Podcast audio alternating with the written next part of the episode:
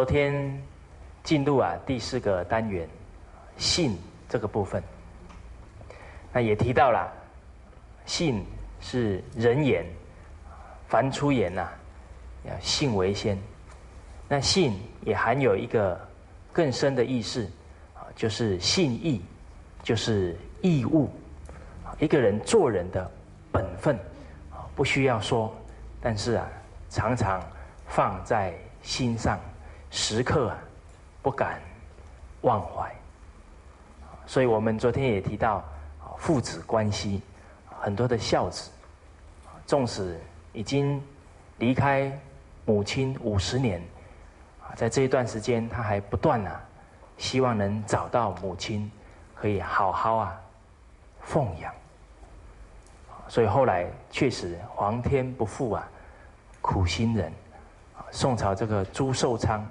也顺利啊，找到他的母亲，而且不止接母亲回来奉养，连母亲后来生的弟弟妹妹啊，也一起啊照顾。这都是读书人呐，时时把本分呐放在心上。我在澳洲听杨老师讲德育故事，每一次啊。几乎都是泪流满面。刚好我隔壁啊坐了一个香港的朋友，他长得非常魁梧，一个大男人。那刚好我在听课啊，都一直掉眼泪。他呢，看我这个样子啊，还把卫生纸啊推给我，然后不敢看我，就慢慢推过来。所以呢，他也是有很温柔的心。那为什么我眼泪一直流呢？因为每一次听啊，比方说听到子路父米，子路啊，当他还很贫苦的时候，他也是尽心尽力啊奉养父母，都要走到啊百里之外啊，去把一些米粮啊扛回来，而他一路上扛着米粮啊，不知不觉的重啊。还觉得内心呐很踏实，很欢喜，好，因因为啊他在尽为人子的本分。后来啊他当了官，富贵了，每一次吃饭呢都很丰富，但是他却啊吃不下去。旁边的人就问他：这么好的饭菜，你怎么吃不下去？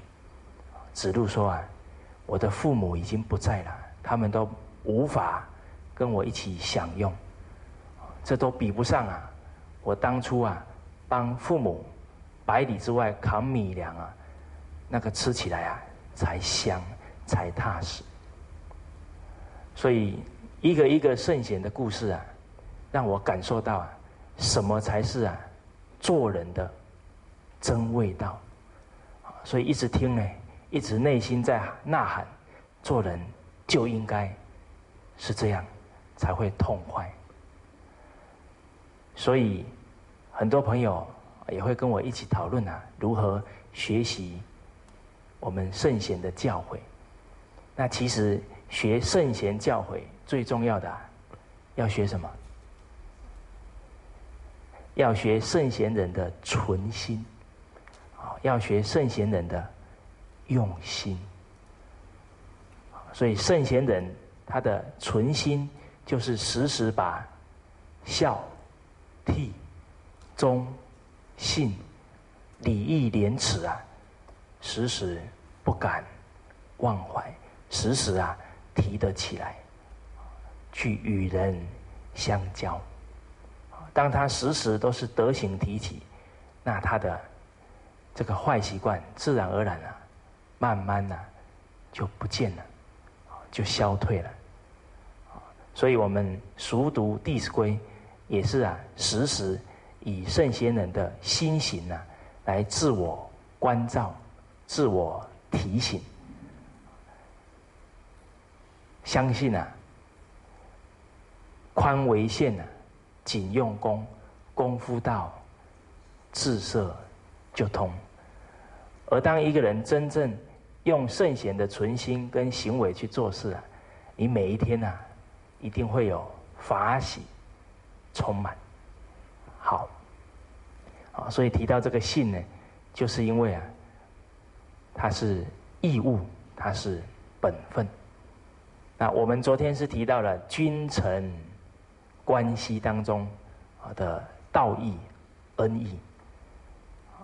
那在为人臣子方面，我们昨天也提到了，不应该啊意气用事，应该用理智跟领导者好好啊沟通。啊，所以其实人与人为什么会冲突？大半是因为啊，距离遥远，缺乏沟通，啊，缺乏沟通久了，就很容易对立，很容易矛盾，之后就冲突了。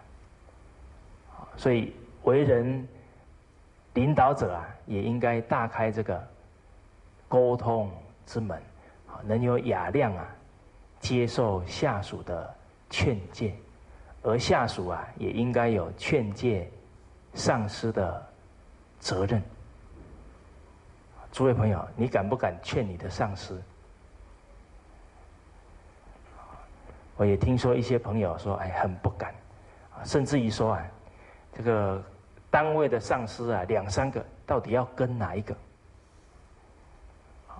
那跟对了，哎，以后可以怎么样？飞黄腾达。假如用这一颗心啊，去替上司办事啊，日子好不好熬啊？每天要察言观色，要巴结阿谀，那累死了。那假如刚好压的那一个宝没有升上去，那怎么办？哇，那他不就捶胸怎么样？顿足。所谓一朝一朝天子啊，一朝臣。当我们都是为了自己的功名啊，去侍奉上司啊，那真是累死人，累死人。那假如你是巴结阿谀啊，结果这个长官确实升了，你跟着他升上去，难道人生就好了吗？未必呀。要巴结阿谀的长官呐，他能不能在他的事业当中真正不断提升呢？不可能，因为还要接受巴结阿谀的长官呐，他的智慧，他人生的见地啊还有限，到时候一定会怎么样？一些状况出现，他就会被换下来了。所以我们看到现前社会。很多当大官的人，可能两个月、五个月，官职就怎么样，就去掉了。那到时候你虽然押对宝了，还是落得啊一场空。所以到底我们要把努力、把用心压在哪？尤其公务员人员啊，我们真正要跟的是什么？跟的是我们的本分呐。跟的是人民的需要，这样子啊，你就很直言不讳啊，去劝诫你的上司了。而也由于你都尽本分，都替人民服务，你的能力呢，也会日渐呐提升。当你有真正的能力，好的主管一上任，他要用谁啊？当然要用真正可以办事、可以信任的人。到时候啊，你不去求机会啊，机会自然而然到你的身边来。所以人生啊，假如能够道法自然，你就能够啊水到渠成，你也不会活在啊患得患失之中。好，所以这个是。臣子啊，应该啊，无求的啊，去尽他的本分，啊，去觐见上司。啊，在十多年前呢，我们有出现了东南亚的经济风暴，哇，很多国家都面临很大的挑战，啊，几乎啊，很多财政问题都垮下来了。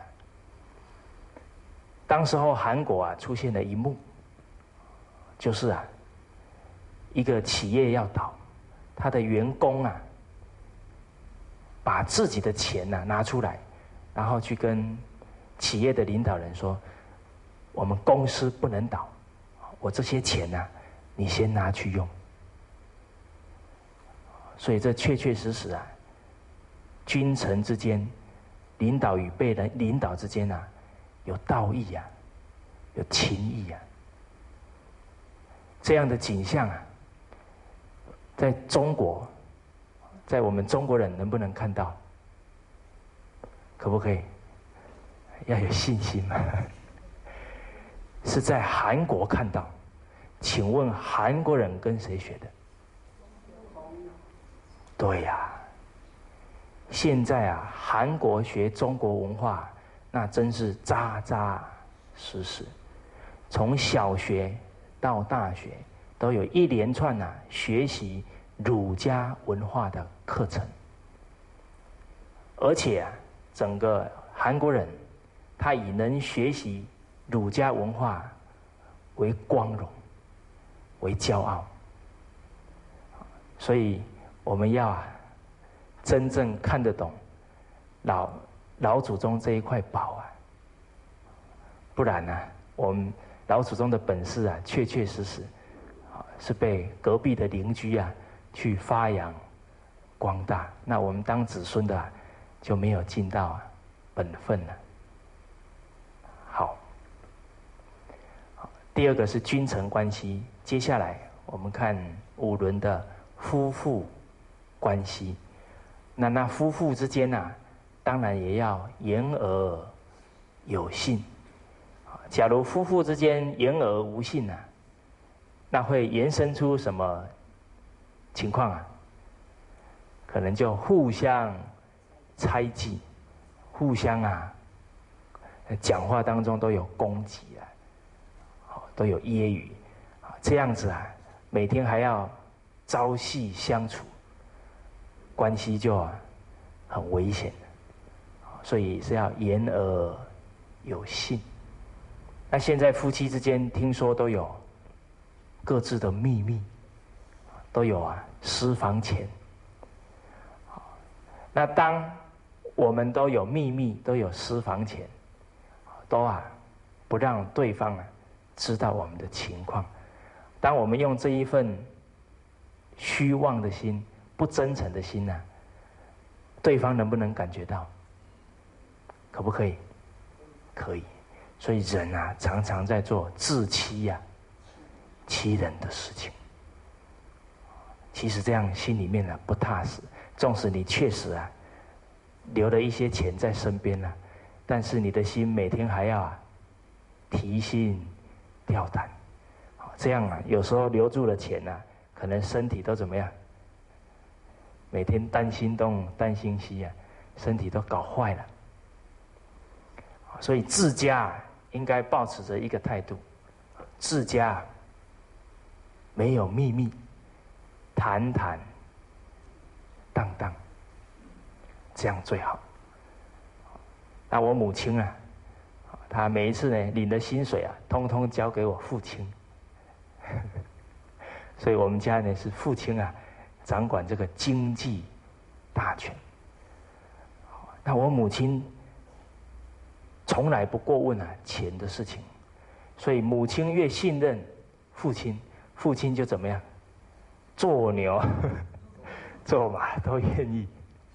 哦，所以其实啊，真心信任别人的人啊，往往他都轻松多了。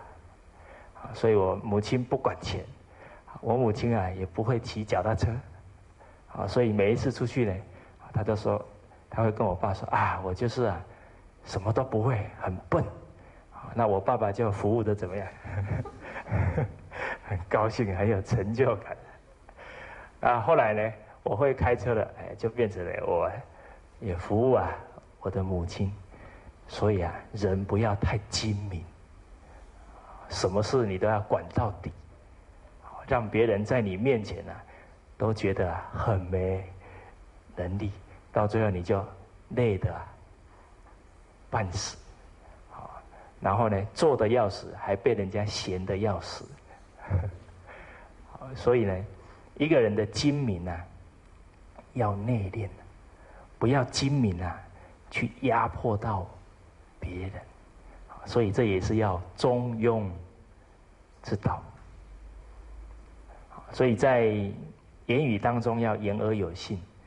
那夫妻之间呢，彼此的心理啊，一定要感谢对方的恩德，感谢对方啊，陪我们一路啊走完这个大半的人生。那我们男士啊。一定要时时记住，因为有我们的太太啊，帮我们做了一件重大的事情。哪一件事啊？传宗接代，我们的家族啊才得以延续。光是这个恩德啊，就报不了了，因为我们也做不来嘛，是吧？所以恩欲报，怨。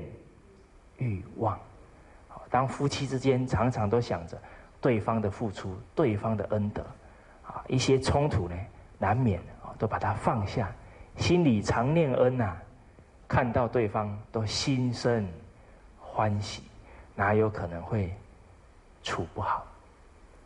当夫妻都相处的好，那你每天的日子啊，和乐融融，在。汉朝的时候，汉光武帝，他有一个臣子啊，叫宋弘，为人呐非常清廉，做事很负责任啊。当时候啊，这个宋弘啊，他做的是司空的工作，也就是掌管啊土木工程，也是国家的一个很重要的职位。那光武帝的姐姐啊，这个胡杨公主。刚好新寡，先生去世了。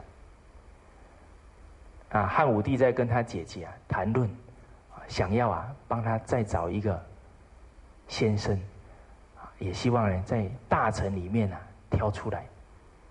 然后他就问姐姐，啊所有大臣里面啊，你最欣赏谁？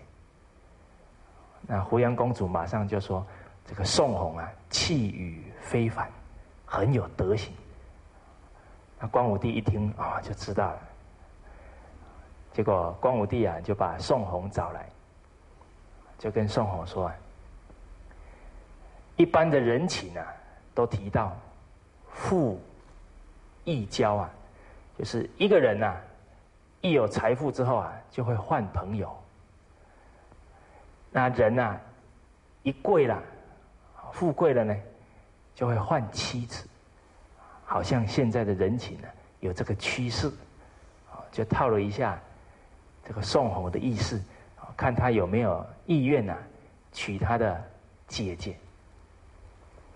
诸位朋友，假如娶了皇上的姐姐，就是什么？皇亲国戚呀，瞬间就从臣子变什么？变成贵族了。这很多人是梦寐以求啊，这个机会。那宋弘呢，知道皇上的意思啊，马上呢就跟皇帝说了两句话：“贫贱之交不可忘，糟糠之妻不下堂。”这句话的意思啊，我们在困顿、在贫穷、在努力人生的过程。有很多的朋友啊相助，而当我们真正有发展的时候啊，这些朋友绝对啊不能忘记。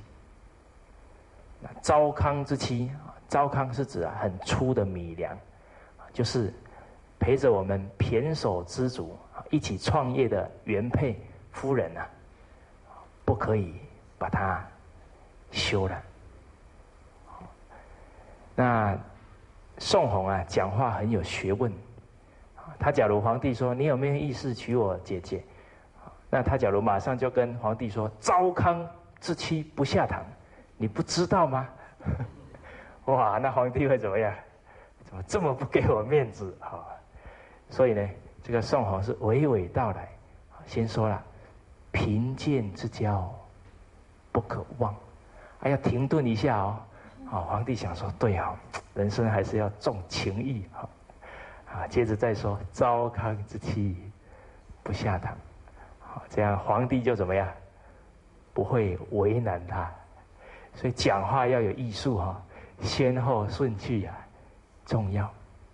好，就好像呢，你要去劝一个朋友，你可不可以一见到面说：“来，今天我跟你讲一个缺点。”他一定会这个这个 噎着了。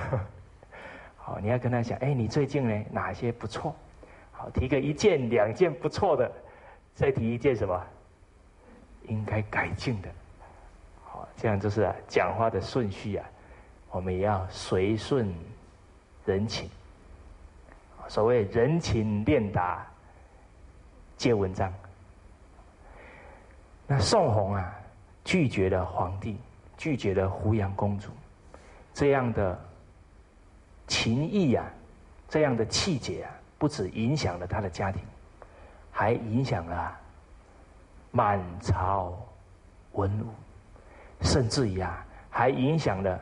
往后一千多年的读书人，往往读书人可能在看书，最近越来越富贵了，本来还想呢换换太太，突然看了就怎么样，收敛一点了，因为这种浩然正气啊，可以屹立在天地之间。我也相信啊，当宋弘啊。把这件事拒绝以后啊，应该有很长一段时间呢，这个满朝文武啊，绝对不敢啊，把他的太太怎么样休掉。所以读书人呢，他的态度啊，是动而视为天下道，言而视为行而视为天下法，言而视为天下者。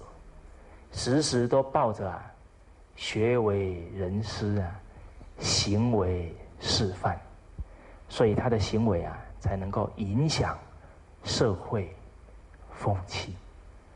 所以我们也要学习啊，宋弘这一份纯心，我们的一言一行、一举一动啊，都要期许啊，当家人、当社会的好榜样。好，这个是夫妻之间呢，要守的信义，守的道义。那第四个五伦关系啊，是兄友弟恭，兄弟之间也要言而有信。假如兄弟言而无信呢，可能家庭气氛呢就会。出状况了，甚至也会发生冲突，都说不定。好，那兄弟也有情义，也有恩义，应该啊好好团结在一起，这样才能够让父母啊很放心。所谓兄道友，弟道恭，兄弟睦啊，孝在中。这个兄友弟恭，我在我的印象当中啊，父亲也没有告诉我们说你要好好爱护姐姐，我也没有听过我父亲跟姐姐说你要啊照顾弟弟，从没有听过。最主要啊，啊是父母本身呐就有做给我们看，演给我们看。所谓身教者从啊。言教者诵，真正自己做到了，你的孩子，他很自然而然的看得欢喜，就照做了。但是呢，没有去做，只是在言语在说教，可能孩子听久了，他会不以为然，到最后还会跟你啊发生口角送。那我们来看看，现在有很多的兄弟啊，都走向法院了，为了财产呢，都互相告起来了。诸子之家格言有提到啊，居家戒争讼。一个家庭，一个家族非常忌讳什么？诉讼，亲人相告啊，亲人相告。我们说人情国法，人情也要兼顾啊，因为失了人情就失和了，失和了，家庭就不可能兴旺了。所以，居家戒争讼，当啊家庭里面为了财产互相控告啊，这个钱啊保证啊留不住了。再来，当兄弟之间都发生冲突啊，已经给下一代做了什么很不好的示范，所以这个家族已经败相已露。所以才提醒我们居家戒争讼啊，讼则中凶。那在明朝时候，有一个女士啊，她姓陈，刚好啊，她的父母啊比较早过世，她那时候啊，她还有两个弟弟，一个才六岁，一个才五岁。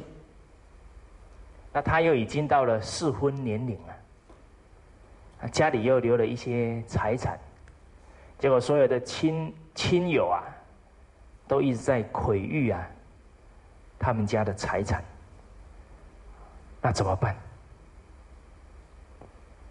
人生啊，往往要濒临抉择啊，所以抉择要靠啊智慧啊，假如他嫁了。那谁来照顾两个弟弟呀？所以他就下定决心呐，终身呐，把就是不是终身啊，就 是现在啊，一定全心全意，好把孩把他的两个弟弟照顾好。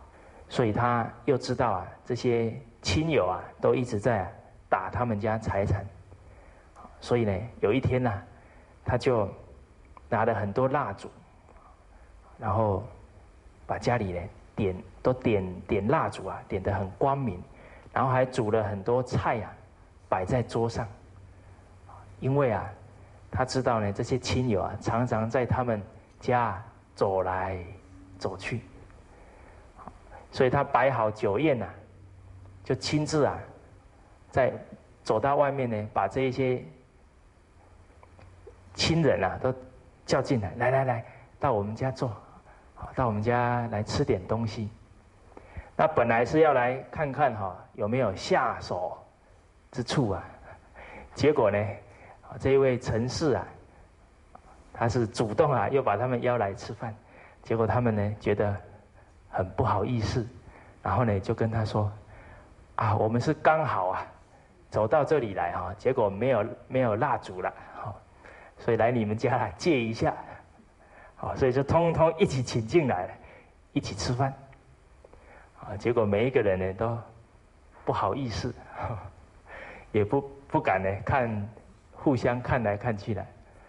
结果从那一天以后啊，他的亲这一些亲戚啊就没有再到家里来。一来啊，是他很有度量，他没有直接啊跟这些亲属啊发生言语上的冲突。那也由于啊这样的态度啊，唤醒了亲友的什么惭愧心呢？再来是亲友也深刻感觉到啊，他已经下定决心啊，要好好把他的弟弟啊抚养长大。后来啊，他的弟弟两个弟弟呢也很顺利啊，有了家业，有了事业。他是四十五岁啊。才出嫁，结果终身啊没有生孩子，后来晚年呢，他两位弟弟啊，也是很自然的就把姐姐啊接回家里来奉养到老。所以这个是我们古代啊为人兄、为人姐啊，对于啊自己的弟妹啊，都保持着这样的情谊，这样的道义。所以，我们为人兄、为人姐啊，也应该企而效法。其实啊，当人常常会计较得失，比方说啊，我多照顾弟弟了，我是不是啊，自己又缺少了？当人常常计较东、计较西啊，人生就不踏实、不痛快。所以，应该啊，遇到兄弟困难啊，就要全力啊，去帮忙才对。所以我们在深圳啊，就有一个老师，他的先生刚好先生的妹妹啊，在夏威夷工作，结果啊，在夏威夷啊，生活很困难，先生啊，就跟太太说。我希望啊，把这两三年的积蓄啊，通通寄给我妹妹，因为她在那边很困难。假如是你先生，你要怎么回答？你那时候要想到量大福大，你那时候要想到君子啊，成人之美，你要成全先生的什么？这一份替呀，这一份有爱妹妹的心，而且也成全他的孝心呐。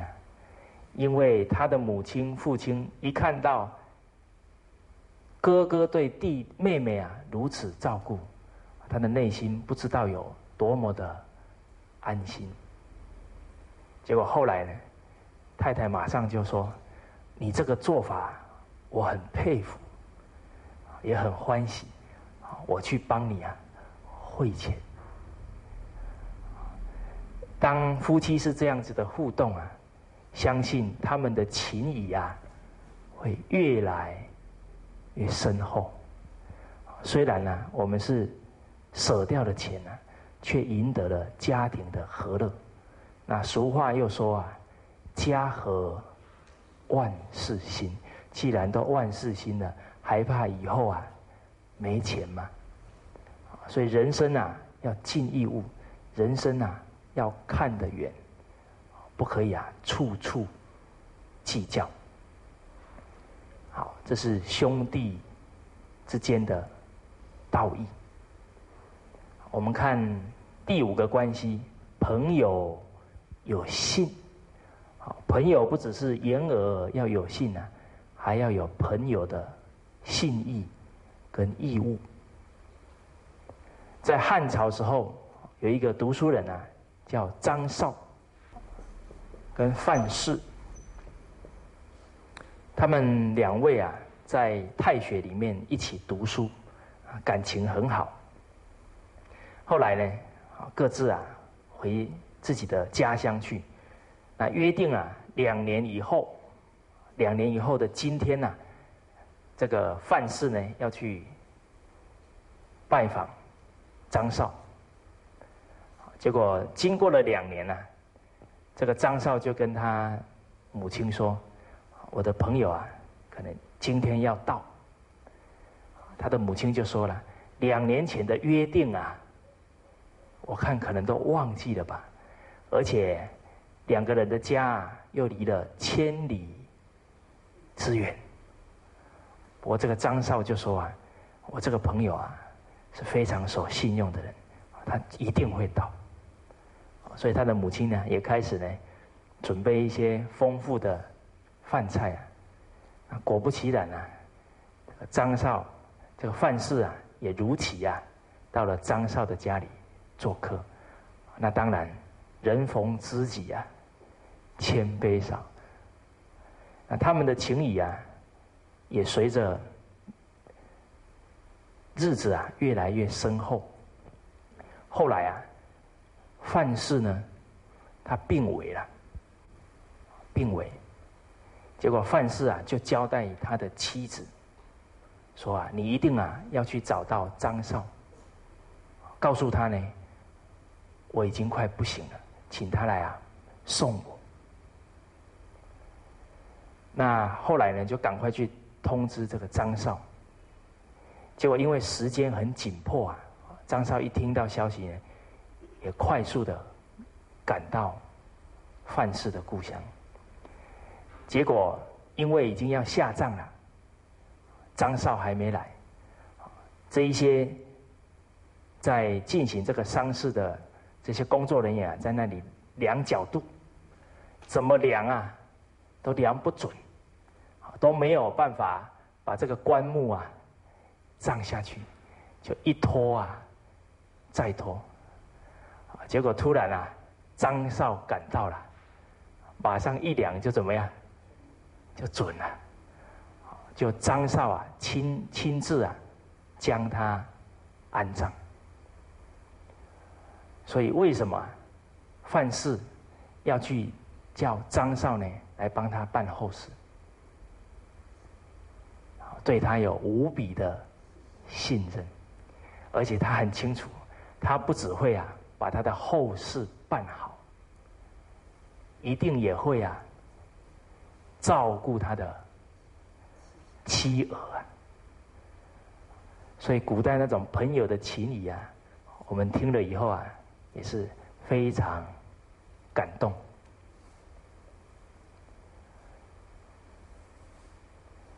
在古代啊，有另外一个读书人，叫朱辉。他们都是啊，在太学读书，刚好呢遇到一个朋友啊，叫张堪，叫张堪。那两个人呢一起学习，但是啊，也不常谈话。那这个张堪呢？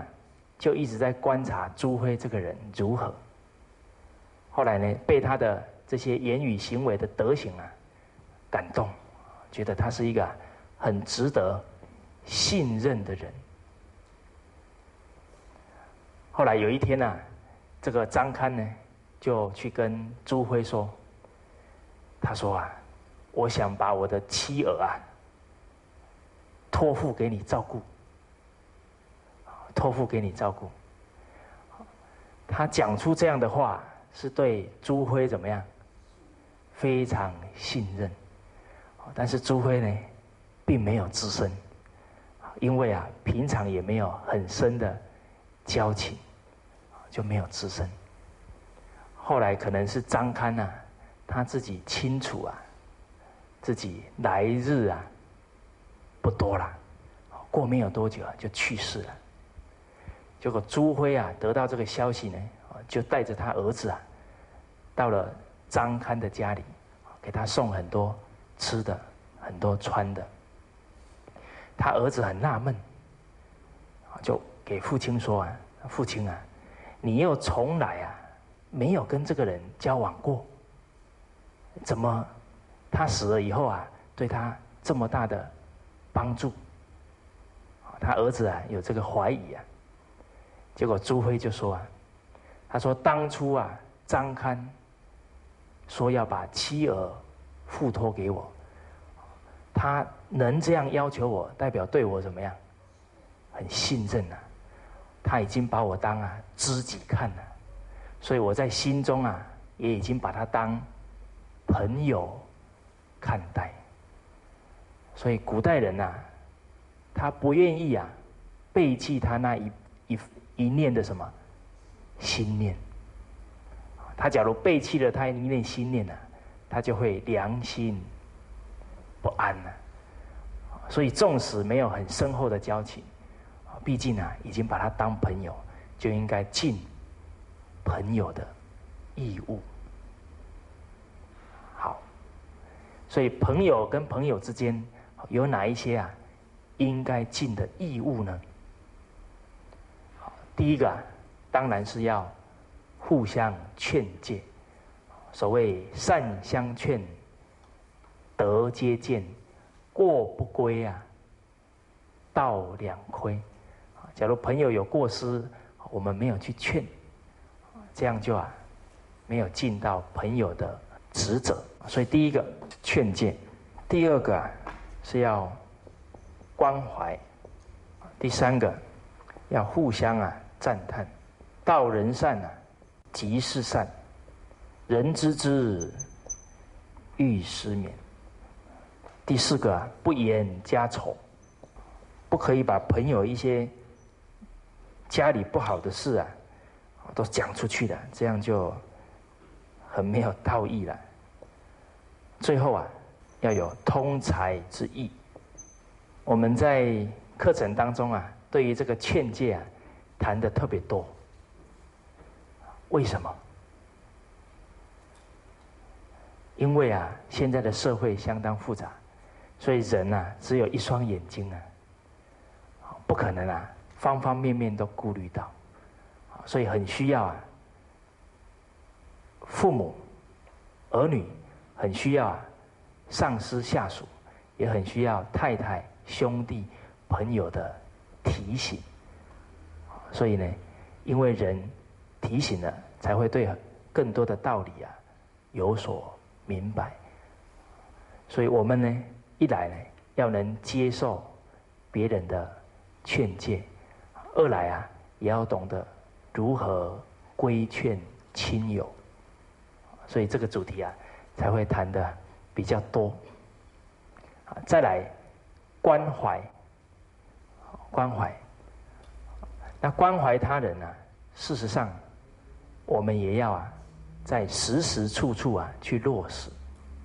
我们可不能教朋友，哎，教孩子说，你的朋友跟亲人才要关怀，其他的不用。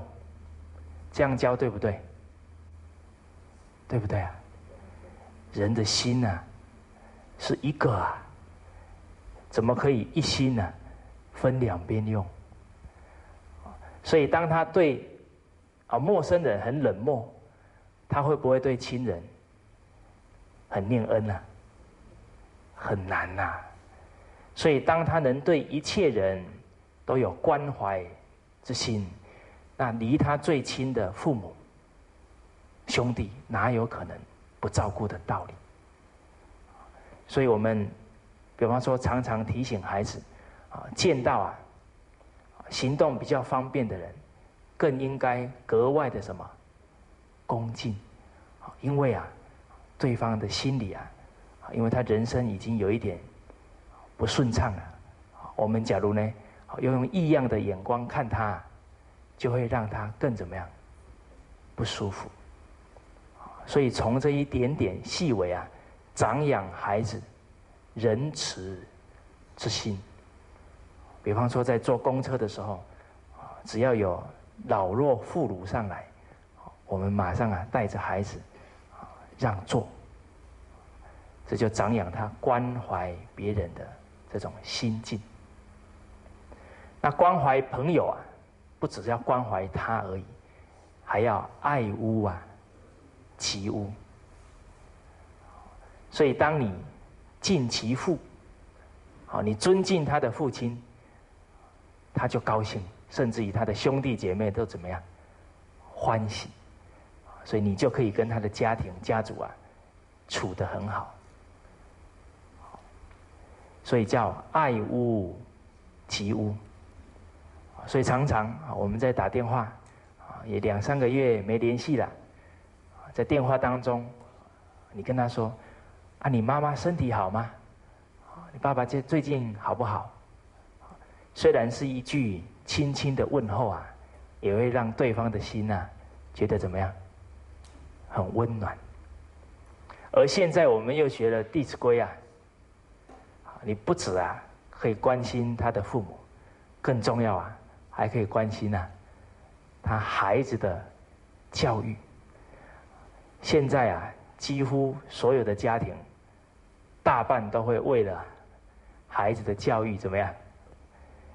伤透脑筋啊！所以我们在推展了这一年多以来啊，太多的家庭啊，都得到方法，家庭的转变啊，都相当大。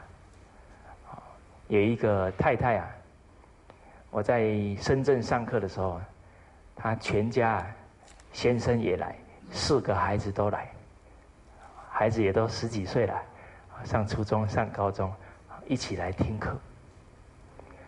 结果很有意思啊，这一位太太啊，刚好啊，这家这个夫妻之间啊，有一点。不愉快。后来上完课啊，他就跟我说：“他说本来都看是对方错啊，听完课之后啊，知道呢，我们儒家的核心的心法叫做行有不得啊，反求诸己。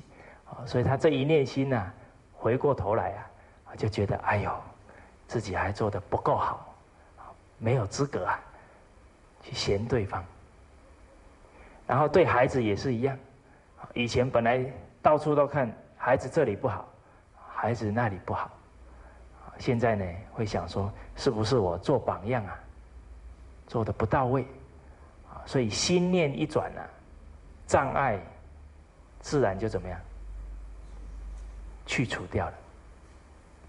好，所以我们要啊关怀朋友，进而啊关怀他的家庭。关怀他的生活。好，接下来要互相啊赞赏，互相肯定。因为啊，我们在人生的旅途当中，常常也会啊情绪起伏，这个时候特别需要朋友的支持，朋友的安慰。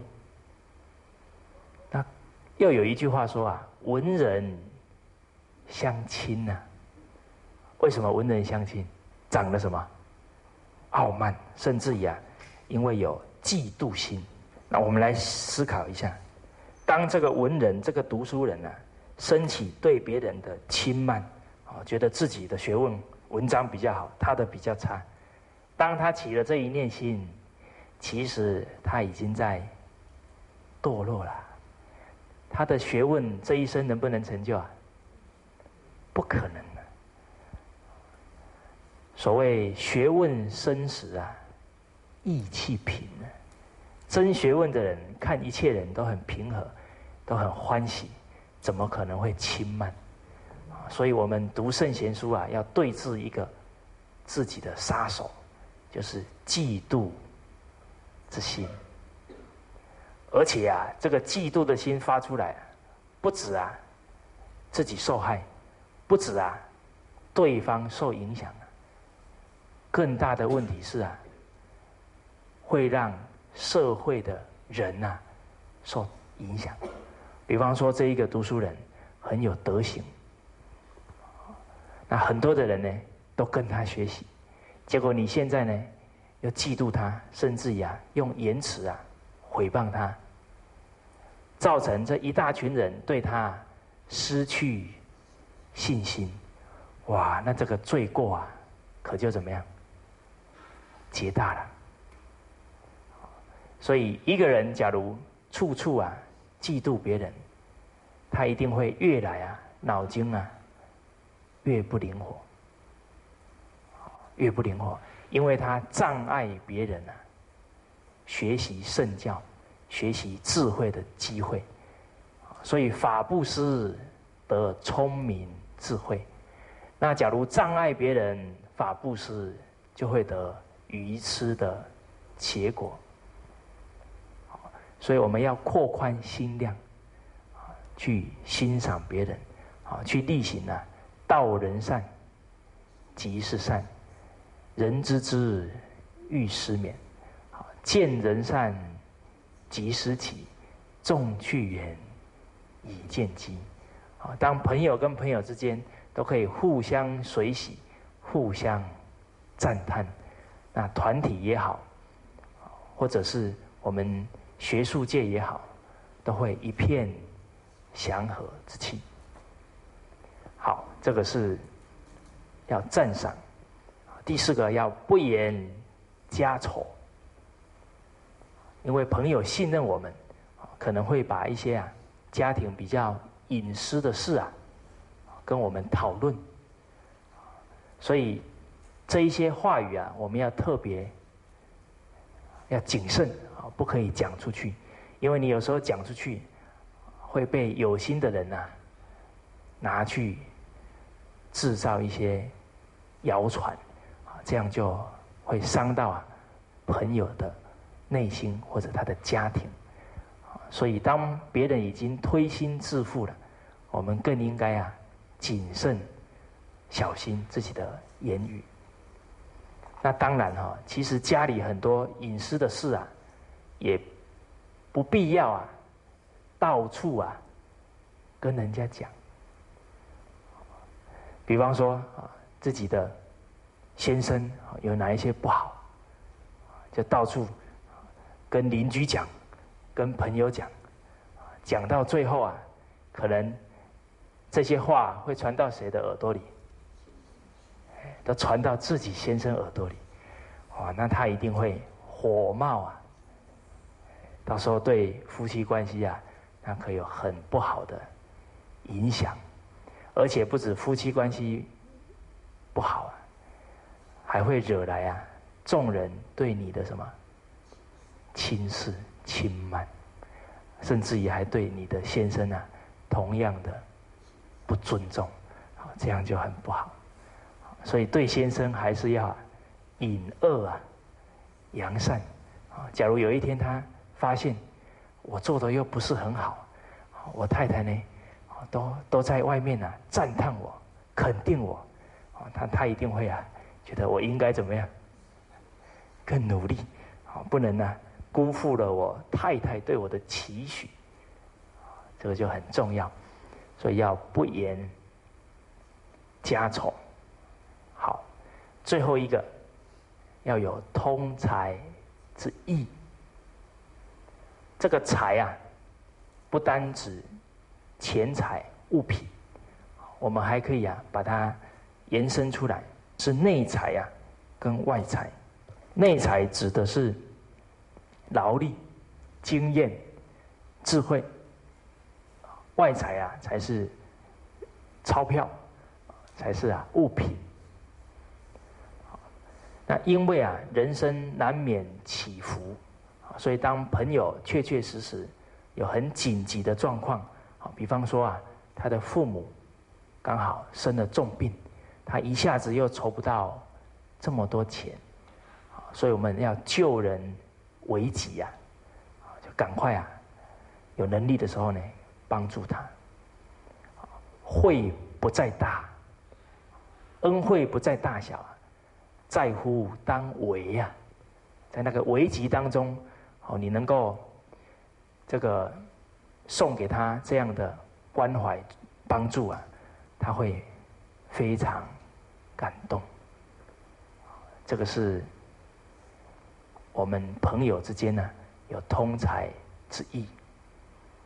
那我记得啊，在小时候啊，常常开学，有一些亲戚啊，从没有钱注册给孩子注册，我父亲啊，一定都会啊拿出来帮忙，而且拿出这个钱啊，我都可以感受到啊，父亲的态度是什么？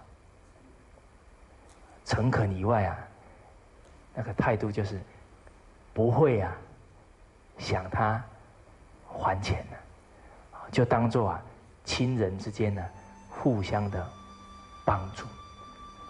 所以其实啊，父母所做的一言一行呢，对孩子都有潜移默化的影响。好，我们这一堂课先上到这边，谢谢。